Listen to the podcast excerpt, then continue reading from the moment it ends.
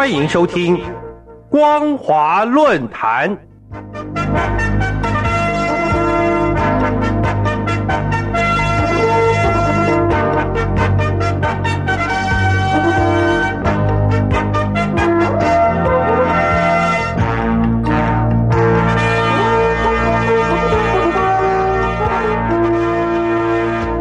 各位听众朋友，大家好，欢迎收听本节的光华论坛，我是苏燕。我们今天要谈论的主题是矫枉过正并非好事。各位亲爱的听众朋友，中共中央办公室、国务院办公厅在七月二十四号发布关于进一步减轻义务教育阶段学生作业负担和校外培训负担的意见，简称“双减”的红头文件，强调。从严治理和全面规范校外培训行为，禁止补教业的相关条文的空前力度，不仅不再审批新的培训机构，而且规定这类机构一律不得上市融资，严控资本过度涌入校外培训行业。这项要求相关机构注册为非营利性质，而且不会再核发新的营业执照的双减法令一出台。就像东风四一核导弹的爆炸威力，立马吓趴所有中国补教股。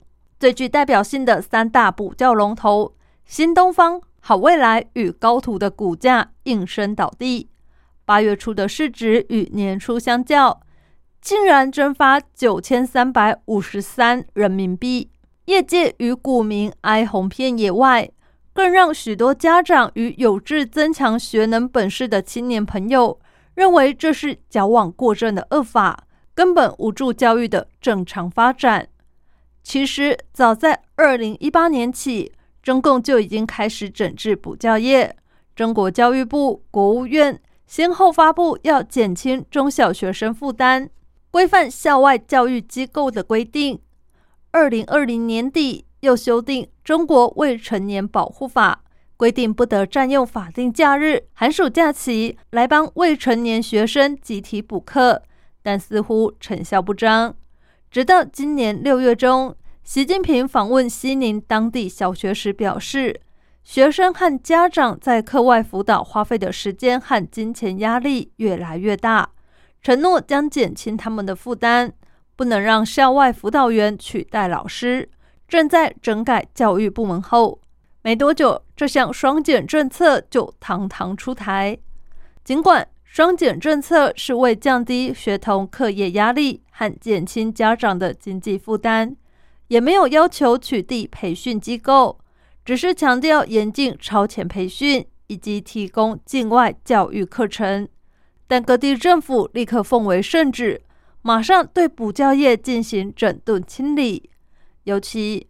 广东省教育厅厅长李虎率先在七月二十八号在中国教育报表态，将双减工作纳入政府履行教育职责考核，将校外培训机构治理纳入平安广东建设社会矛盾治理考核，扫黑除恶专项、无名城市创建等考核评比项目，多管齐下推进，建立问责机制。对责任不落实、措施不到位、人民群众反映特别强烈的地方及相关责任人进行严肃问责，切实做好双减工作的广东答卷。此话一出，补教业一夕之间竟成为黑恶不赦。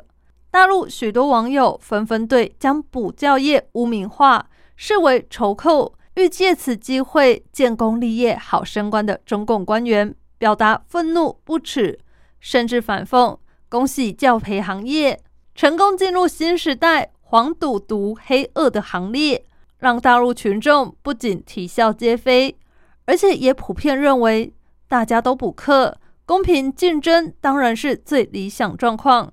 但只要有高考在，义务教育阶段就不可能彻底减轻负担。双减政策。不免让人怀疑是打压和限制产业的恶法。虽然新华社为这项政策辩解说，无论是针对平台经济或是校外教育机构的监管，都是促进产业健康发展、维护网络数据安全和保障民生的重要措施，并非打压和限制产业，且有利经济社会长远发展。但从最近补教产业股票连续大跌即可嗅出，行业亮起红灯，已经造成千万补教老师被迫下岗失业，形成社会问题外，更让望子女成龙凤的家长忧心忡忡，生怕自己子女输在起跑线上，日后在竞争力落在别人之后。诚如网络知名评论员维州所言，教补行业具有教培功能，不仅是培训，有时也是陪伴。很多市场化的教培机构会用陪伴式的教育方式启发孩子的学习兴趣，这是学校老师很难做到的。以北京、上海为例，小学二三年级的孩子几乎人人都在上学而思猿辅导的网络课程。双减一出台，有一个妈妈微信群就担心开学后还能不能继续报名。他们给孩子报名网课的最大原因，就是孩子喜欢，觉得学而思的老师讲课有意思，学校老师讲的没意思。北京如此，其他地方的学校也可想而知。又以近年非常红火的大陆外交部口译官张晶为例。他从读小学一年级就对英文有浓厚兴趣，在父母引导和支持下，张晶在课堂上认真学习，完成老师布置的功课外，特别注重课外的英语练习。教培机构在这方面确实发挥很大作用，因此补教业有其存在性的需要。至于优劣良莠，自有市场淘汰机制。总而言之。实现教育公平是任何政府需要面对解决的重要课题，但对人口庞大的中国，且富有望子成龙、望女成凤的伦理亲情思想传承之下，确实有先天的难度，绝对不适合用简单粗暴的方式来治理。重拳出击打压补教，就会降低学生学习压力与减轻家长的经济负担吗？